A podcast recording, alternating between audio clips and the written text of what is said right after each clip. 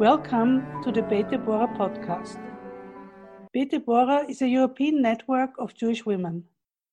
We offer a platform for international exchange of feminist ideas. We talk with Jewish women about their aims, their activities, and their achievements.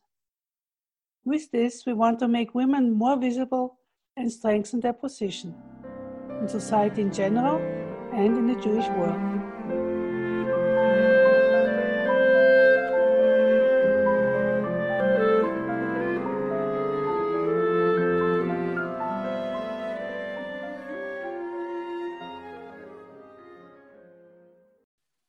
Hello, listeners. Welcome back to our Beit Deborah podcast. My name is Norli Lapin Eppe, and I'm talking to you from Austria. In a first, I'm going to make this podcast today together with Andrea Pető. Andrea Pető is a professor for gender studies at the Central European University, which has recently moved from Budapest to Vienna. Andrea and I met first at the Deborah conference in 2001, and since then we have been active in the network. In 2004, Andrea Pető was one of the organizers of the Beit Deborah conference in Budapest. Thank you very much for being here, and I'm really honored to be uh, the uh, the other interviewee for this uh, fantastic podcast. My name is Andrea Pető. Today, we are going to talk to Simone Susskind.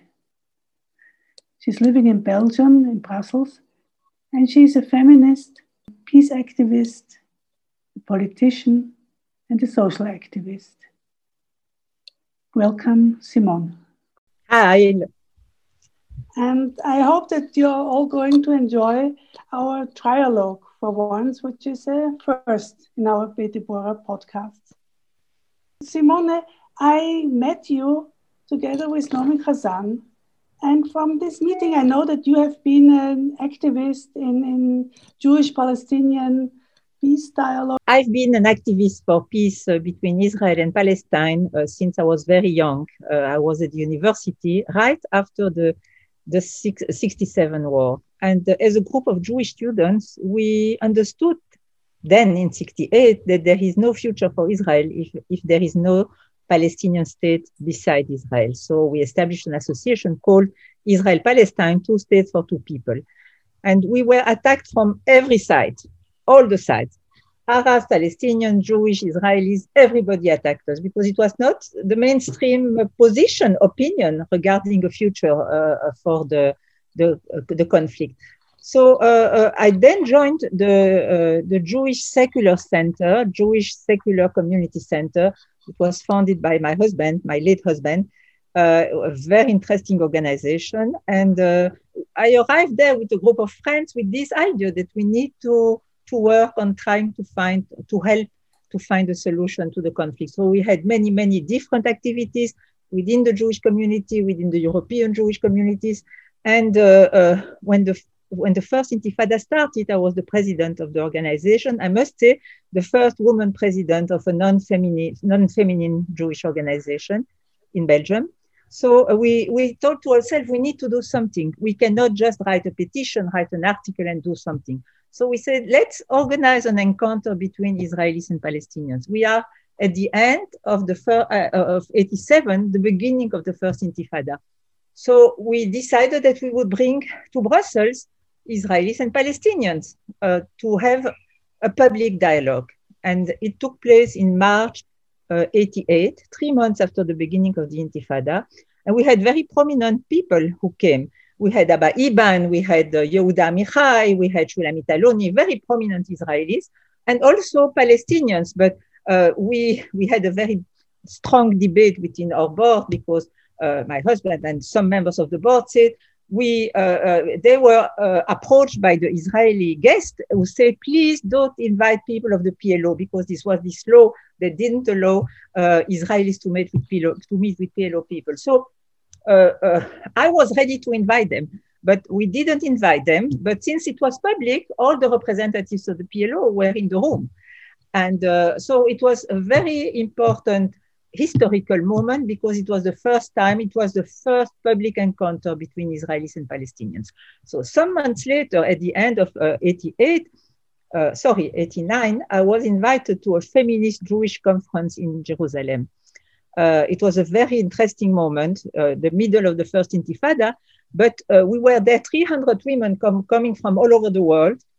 We, in one of the events, we listened to a, a, a woman who was then the, the president of the uh, Mothers of the Plaza del Mayo in Argentina. So she had lost her three sons, and she was not a political person. She was a mother, a widow, who, whose three sons disappeared. So she explained to us how she became an activist and how she she was one of the leaders of this movement uh, in uh, Buenos Aires. And I must say that we were 300 women in the room, and everybody was crying. And uh, so when we came out, uh, uh, we had different women who came to me and who said, if they made such, such a successful, uh, it took a, such a successful initiative, why can't we think of doing something at the level of Israel Palestine? Because we are we were in a Hyatt hotel in the in the middle of East Jerusalem, and uh, they said why not to try something? And they said they told me since you had an, a conference last year at the beginning uh, beginning of the year, why don't you do it in Brussels? So I went back to my my board and I said I suggested to do it, and uh, you know they were laughing. They told me what women? It will be sentimental let's do it again with men and women. And I had to fight very strongly in order to convince them that no, this time it will be only women. And so we prepared this conference. Uh, I went to Israel, I went to Palestine, I, I met with Palestinian women in, uh, uh, in the house of Hanan Ashrawi. There was a whole group there. And then, uh, uh, and on the Israeli side, with women activists, women in black, and so on. And then we managed to organize this conference, which was which took place in May '94. It was called uh, uh, uh, "Give Peace a Chance: Women Speak Out," and we brought to Brussels. It was not in my house. It was it was, it was in a very public place. Uh, 20 Israeli women, 20 Palestinian women, and some Jewish women leader, European women Jewish leaders. And uh, it was an unbelievable encounter because uh, um, was very difficult. We were in the middle of the Intifada, and we heard during the first day very difficult testimonies of Palestinian women. And the Israeli women who were led by Shulamit Aloni, who was the leader of Meretz then.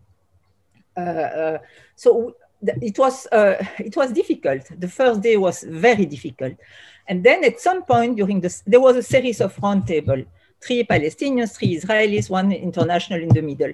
At the end, uh, and we there we then we had women who were also active in the PLO, not only from Palestine but also from Tunis and from the United States. Bella Abzug was there. I think I told this to to to uh, to Andrea. And so at some point there was the, the everybody spoke, and then at some point came a, a Palestinian woman and she each of them had 10 minutes so she stood up and she said okay we have expressed all, all our suffering, all the difficulties, and so on. But finally, we are here as women, as mothers, and we have to look forward to the future. And then she said, It's impossible to forget. She said, My family came from Jaffa. I know that I'm not going to go back to Jaffa, but you Israelis, you will not stay in Hebron. And in 10 minutes, she totally turned upside down the, uh, upside down the atmosphere, and everybody started to speak uh, in, in, with a, a, vision, an opening to the future. And uh, then we had a, a, a, meeting between representatives of the group to, to write a declaration. And uh, it was called the Brussels Declaration. And everybody signed it beside one member of Knesset from the Labour Party. She was so afraid, so she didn't. Her name, Nava Arad. And then we, we, we this, this document is really, uh, um, how would I say, uh, pioneering document because it says everything that was later uh, uh, became later common sense, recognizing the, the PLO as representative of the, uh, of the Palestinian people, two states, one, st- uh, side by side, and so on and so forth. There are seven points. And uh, it was very public and was a big event. And then what is interesting is that when they went home, they decided that they need to share this experience with women uh, in Israel and in Palestine. And uh, there was informally a series of encounters. The group grew up to 3,000 women, Palestinian Israelis, who really met uh, informally. And, uh, you know, uh, Israeli women going to the Palestinian side, Palestinian women coming to the Israeli side, simply to get to know each other because it was already missing, even though there was no wall. And then, uh, and then uh, in the first, uh, the first Gulf War started, 91, and Arafat went to embrace uh, Saddam Hussein, and it stopped everything. All the history of all these programs, we have had these tragic events that stopped everything. And uh, so the personal contacts continued. I, I went and so on and so forth. But uh, so we needed to wait until 92, uh, just uh, around uh, Rabin forming his government with 12 members of Knesset from Meretz. And so it was really a very important moment. And uh, uh, we decided that we, we have to come again together. And I went to the commission, 92, and I said, can you help us? If, and they said, if you manage to build together a cooperation plan, we'll support you. Really, it went like this. So we invited again 40 women, 20 Palestinian, 20 Israeli. We went to Bruges and we had two days of discussion and we came up with the idea, a concept of what we called, what they called the Jerusalem Link, a women's joint venture for peace, and uh, one office in East Jerusalem, one office in uh, West Jerusalem, with a, a co coordinating committee, com committee composed by the most prominent women. And then we met with the commission the following day, uh, and it was a two-voice presentation and they said, okay, we're going to support it. So I can go on. This lasted with all the ups and downs for 20 years. Are you optimistic concerning the future? That women can still have a word? I wouldn't sit with you here if I was not optimistic. I believe really, and it's not the, the, the subject of our discussion, that there are solutions and it's time to get out of all the the blah, blah, blah, and the mantra of the international community saying two states for two people on the borders of 65.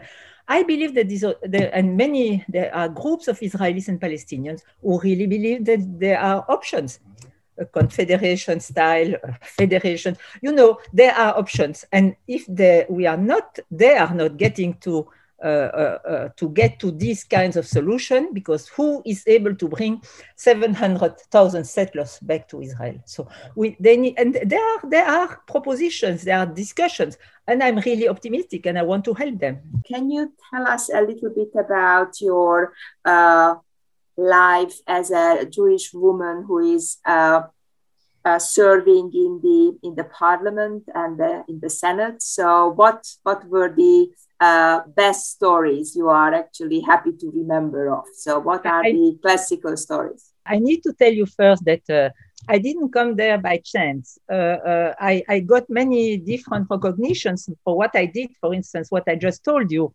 So i was elected woman of the year all kinds of recognitions with uh, you know, I was recognized as a, woman, uh, a woman of the year in Belgium the day that the Americans bombed Baghdad, the first uh, during the first uh, Gulf War. So uh, everybody was looking at CNN and seeing that uh, the Americans are bombing Baghdad in CNN, and then they saw that this woman received a, a prize for the activities she led on between women from Israel and Palestine. So it gave me many, many different recognitions, and so the, the Socialist Party at some point I, I uh, suggested me to me too. I, I, ran for the European Parliament, but not on a on a, a, a, a seat, a possible uh, possibility to get into the Parliament.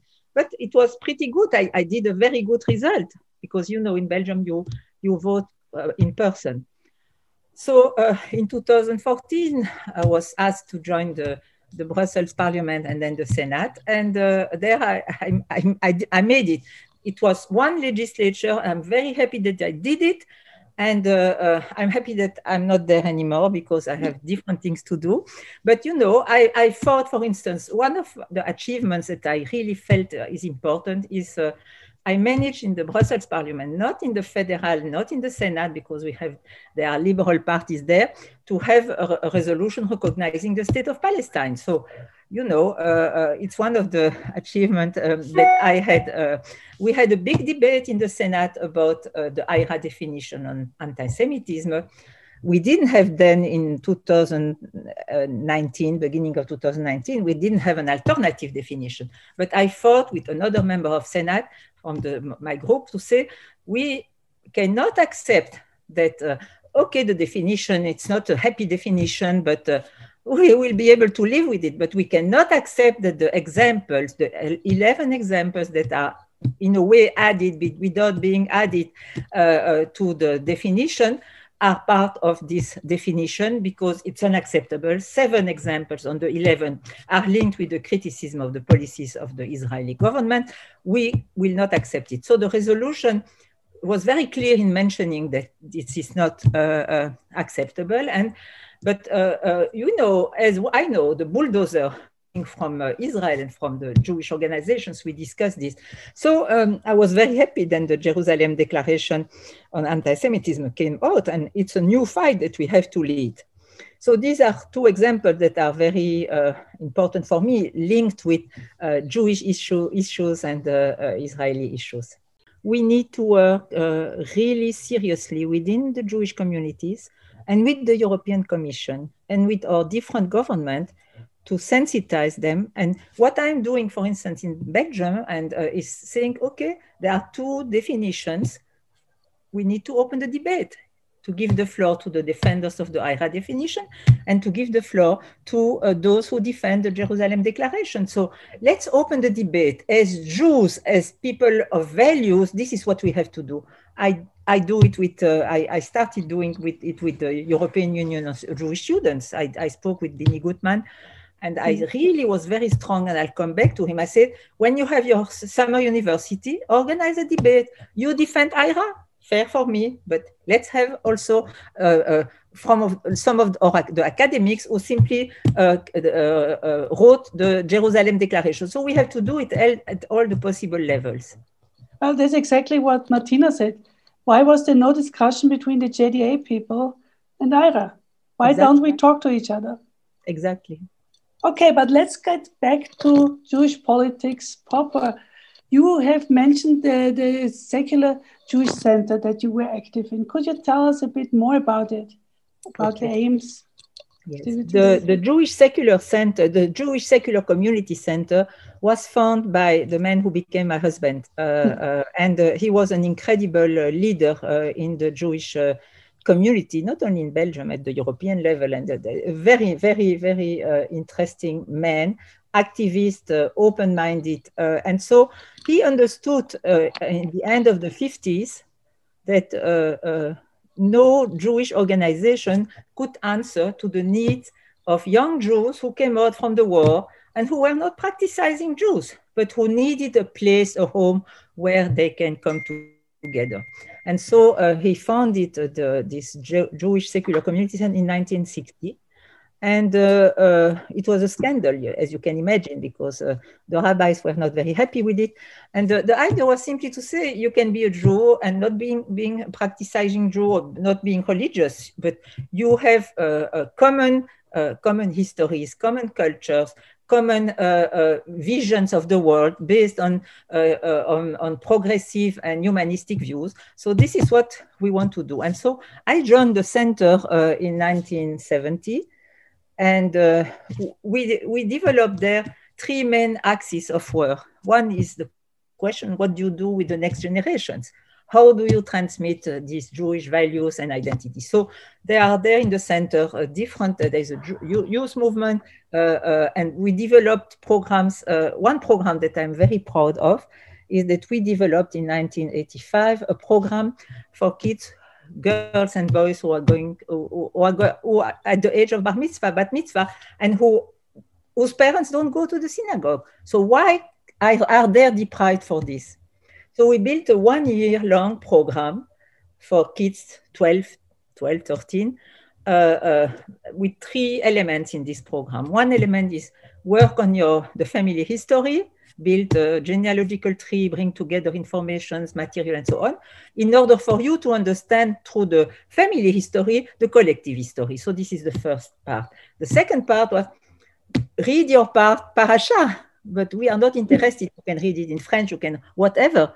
But for us, what is important is what you can draw from it, draw from it as a, as a, as a young boy, girl uh, of the, the 20, 21st century.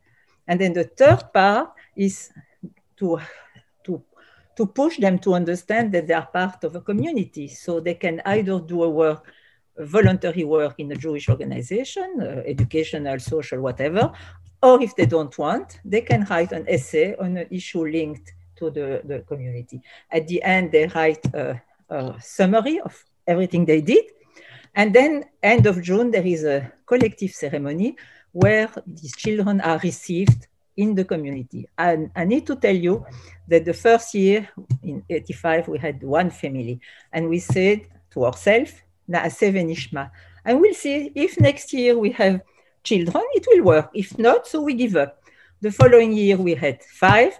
And I believe that now after 35 years, uh, we, there have been there uh, 300 or 400 kids who have participated to this program, half of them coming from mixed marriage, because absolutely no problem if you are coming from mixed marriage. And it's a, it's a, it's such a successful initiative, and it's still so it, it draws many many children together, and it's an element of building uh, the community. So the second axe is uh, cultural. How do you promote all the Jew, the aspects of Jewish cultures in all its wealth, and uh, also of Israeli culture. So we had uh, what name it in all the fields. We had we were the first to organize film festivals, to organize debates, and so on and so forth. And all the intellectuals, the French, uh, some American, Chaim Potok. I, I can I can so. And uh, uh, the third part is uh, how can we support the peaceful solution of the Israeli-Palestinian conflict. So one, I just told about some initiatives. We had many before, and we had uh, many afterwards also. And so I left the center, in fact, in 96, because it was after the assassination of Rabin. And I, I, I understood later that I left because uh, two reasons. One is that uh, it would remain the creation of my husband, not mine, even though what I did. And the second one is that I was not anymore followed on Israel Palestine because I went too far from the, let's say, it, it's still open and so on, but uh, they are really very much afraid to express themselves freely. Mm-hmm. I didn't, that's what I wanted to ask you, you know, how the discussions about Israel develop in the center. But okay. So it's, it's difficult, it's very difficult. Uh, yeah. In fact, I, am very uh, sad and very uh, angry at the same time because uh, they don't they they deal by on the side. They are anti Kahane they are anti z they are two for two states but it's not there it, there is nothing behind it. So and i don't see any creativity there. So i'm pretty sad. Okay. Let's hope for the best the creativity is something which is uh, very important and very courageous. And there is a, a, statement by Toni Morrison that she said that she is writing from the edges. And as I see that most of your activity is informed by this creativity, but remains in the edges, but still influences the center. And one of these works uh, you are actually doing is connected to this dialogue discussion uh, between the Israelis, the Palestinians, and different uh, school kids from Belgium. And this is again a kind of activity which is very feminine, feminist in a sense, because this is about caring and, and teaching, still it has got very serious political impact. So I just would like to ask you to talk a little bit about this, that how can you make difference from the edges? Uh, I'll tell you. Um, when I was looking at what was what was happening when there is a war in Gaza, or when there was the the, the flotilla, or when there was the war in uh, 2006 uh, in South Lebanon, you know the the it's it was exploding here in Belgium. It was exploding in the streets on demonstrations. We had again uh, examples last month. It's exploding uh, on uh, on social media. And uh, it's so easy to say they are anti-Semite and so on. So I thought to myself, uh, I need to work with young people in Brussels in order to show them that uh, it's not uh, the conflict, it's not black and white, it's, it's much more complex. And uh, so uh, I started this program in 2014. And the idea was, and still is, each school year, we bring together high school kids one year before the baccalaureate because we want to have them two years. And uh, we have around 45, 50 kids coming from four very different schools in Brussels. One school is a, a you know, a bourgeois school where you have hardly migrant kids. Two are mixed schools. And the third one is a professional school where you have nearly only uh, migrant kids or coming from Muslim communities and so on. These kids would have never met. So we bring them together. We spend one weekend with them together to get each of them to know the other, to discover the other. Then we have another weekend where we work with them on the history of the conflict. They have no idea. Uh, they have just what they hear from the family, what they hear from social media. Half of the kids are Muslim. And, uh, and then we work with them, it's very essential for us, on stereotypes, uh, anti-Semitism, Islamophobia and they understand that they are full of these stereotypes of these, ideas. We have different activities with them. You know, we, for instance, we organized before the COVID, uh, there was Ramadan. We brought all the kids and all the families to one of the bourgeois school uh, uh, with the parents and with food to have uh, an iftar, uh, breaking the, the fast. But also it was Shabbat, so explaining uh, Ramadan and Shabbat. And, you know, the, we had mothers with hijab. And so it was the first time these people came to a bourgeois neighborhood and so on. So we tried to do all these encounters and all these discoveries, in fact. And then we take all these kids to Israel and Palestine for uh, one week, around encounters with uh, Israeli schools, uh, students, and also uh, Palestinian schools. And we, uh, uh, it's a discovery. They meet also with civil society, Israelis and Palestinians. We go to all the, the, important places. We go to Yad Vashem, but we go also to, the, to a refugee camp. So it's a, it's a, it's a trip that is a, a discovery. They all tell us that it, it's the most important uh, uh, program, the most important thing that happened to them. And uh, uh so uh, we make a movie, and uh, following year we bring them together again we train them, uh, we come back on all these issues, but also we train them to speak in public. And they go with their movie into very many schools with their movie to debate with their peers. So uh, it's a very, uh, you know, we, we came back uh, uh, in February 2020, just two weeks before the lockdown, we came back with this group uh, from an incredible trip.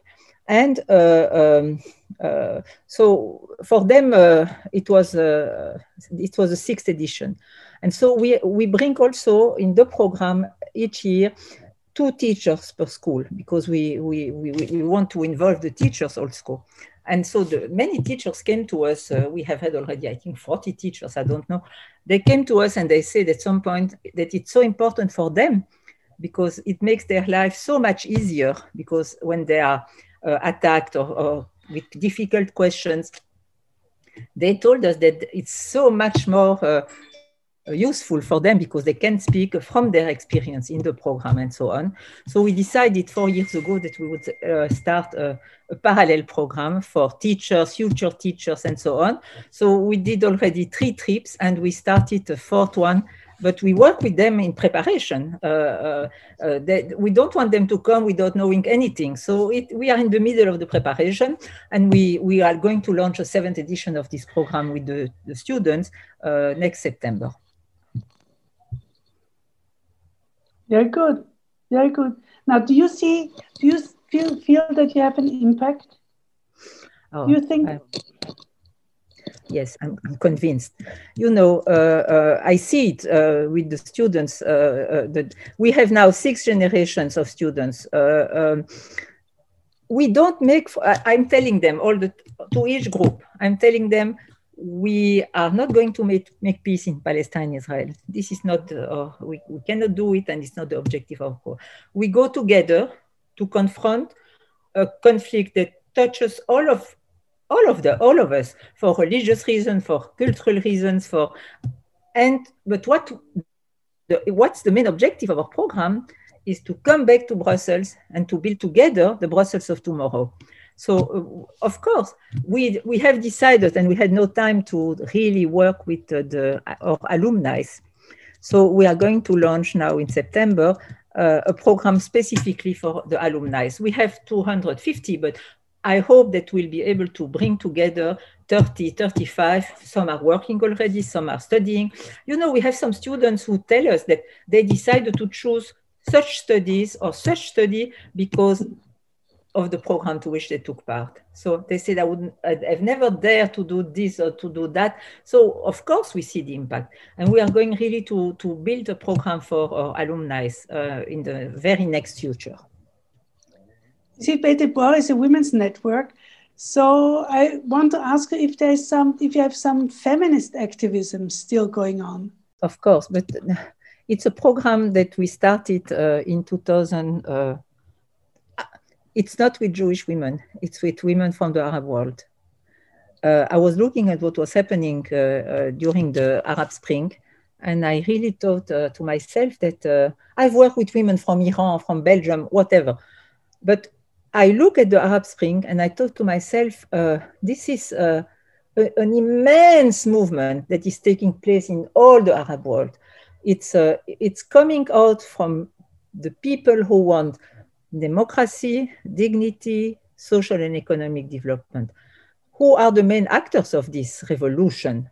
It will be long, it will be difficult, I don't have to tell you, but uh, uh, the main actors of this change are women and young people. So I started this program, Women Leaders of Tomorrow, uh, um, in 2013 uh, with young women from Morocco, Tunisia, Algeria, and Belgium. And this is probably the feminist also. It's feminist, of course, but it's also the idea of exchanging between the making the link between Belgian women and young women from uh, from the Maghreb countries. And so we have developed this program since then uh, and uh, work with a group of young women from the three Maghreb countries. And then we decided uh, uh, to, to, to focus on political participation because there is a real need there.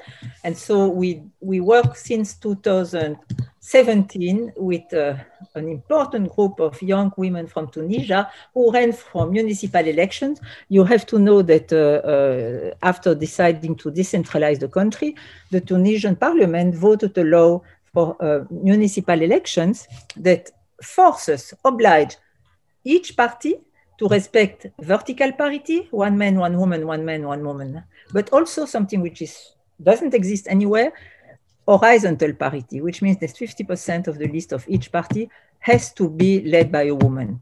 So these municipal elections, the results are simple.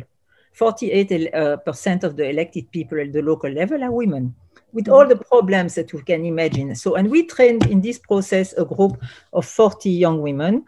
Uh, uh, we had 13 elected mayors, deputy mayors, and so on. But and we go on because we believe it's the most the most difficult. You are elected, you have no experience, you are a woman in a conservative society. So we go on working with this group of 40 women, but also we trained uh, women for the legislative elections in 2018, 19, 18 and there, uh, there was no horizontal parity, only vertical parity. So we didn't have an elected woman in this group because most of them were second on the list from all the country, from everywhere, and from all the parties. And uh, we have now a, a, a, nucleus, a network of something like 50, 55 women. We, we, we realized a movie of 30 minutes about it. And uh, we are use, we are going to use now because with the COVID and so on, we are going to use this uh, uh, movie for communicating in Tunisia, in Morocco, in Algeria, it's more, much more complicated, but also in Europe, in process in Europe. The, mon- the moment it, it will become uh, public, I'm happy to send it to you. Yes, please do. Thank you very much for this very inspiring discussion. And I was wondering, uh, going back to the fight against uh, anti Semitism. So, uh, how do you see this uh, at, at the moment, the uh, different uh, positions from the perspective of an activist who is also a women's activist and also who has done so much for the for the dialogue and for the collaboration. So, how do you see Uh, the different uh, positions and their uh, future outcomes? Uh, I, as usual, uh, I'm I'm optimistic, but this will it's necessary to get organized at the European level uh, and see also what's happening in the United States.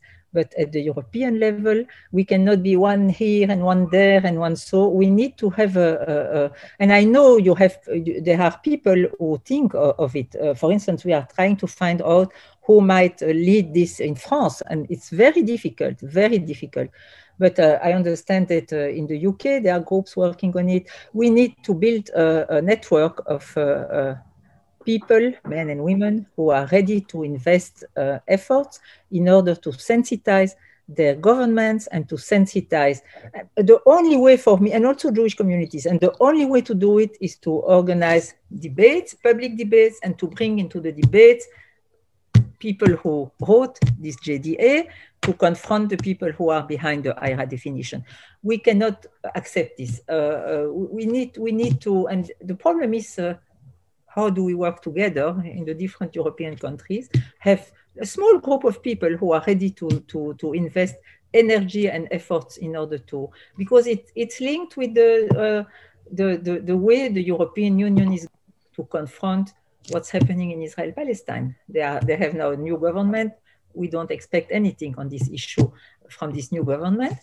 But uh, uh, at least we, we need to prepare the ground also on this Uh, uh, uh, for this on this issue. And uh, so I believe that it's important to try to get organized at the European level. I agree with you that the examples of the IHRA definition have been and are sometimes used to curtail the freedom of speech. At the same time, anti Semitism is on the rise, and we have to hold something against it. We have to fight it. Do you have any solutions for this dilemma? The problem is, again, uh, if you let the people who are leading the IHRA uh, definition, they are simply weaponizing the definition. Uh, it happened in Germany. You saw it. You had this vote in the Bundestag uh, who simply assimilate critics of Israel to anti-Semitism. This is unacceptable. So, and it had an impact on the cultural world in Germany. It might have an impact on the cultural world and the political world in different European countries. So we need to to fight back. And uh, so this is one more reason, you know, I don't deny, of course, there is anti Semitism. You have anti Semitism very strong at the, at the heart, strong, at the strong right wing uh, uh, uh, part. And you have also on the, on the, on the ultra left. But the, the problem is that uh, it's not, uh, uh, let's say, it has not become, uh, and then there is a link with uh, what happens in Israel Palestine. This is one also uh, reason because people don't make the difference between Jews and Israelis, between Jewish organization and Israeli government. So we need also to deconstruct all these ideas that are very dangerous because we cannot let things go like this again. So this is why I believe that we have to I'm, I'm going to try next year uh, after the summer when it's possible to bring uh, uh, some people who wrote the JDA to meet uh, the Commission and at the European Parliament. We, we need to have uh, to open these debates also.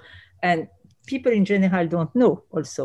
So we need to, to, to sensitize and we need to deconstruct all those ideas that are very dangerous because they are weaponized also. Thank oh, you. I wish you lots of success. Yes, I think thank this you. is a beautiful ending. So thank you very much for all your energy and inspiration. And I hope that we will have another chance for another podcast. Thank you, listeners, for your interest. Our next Beta podcast will come out in a month.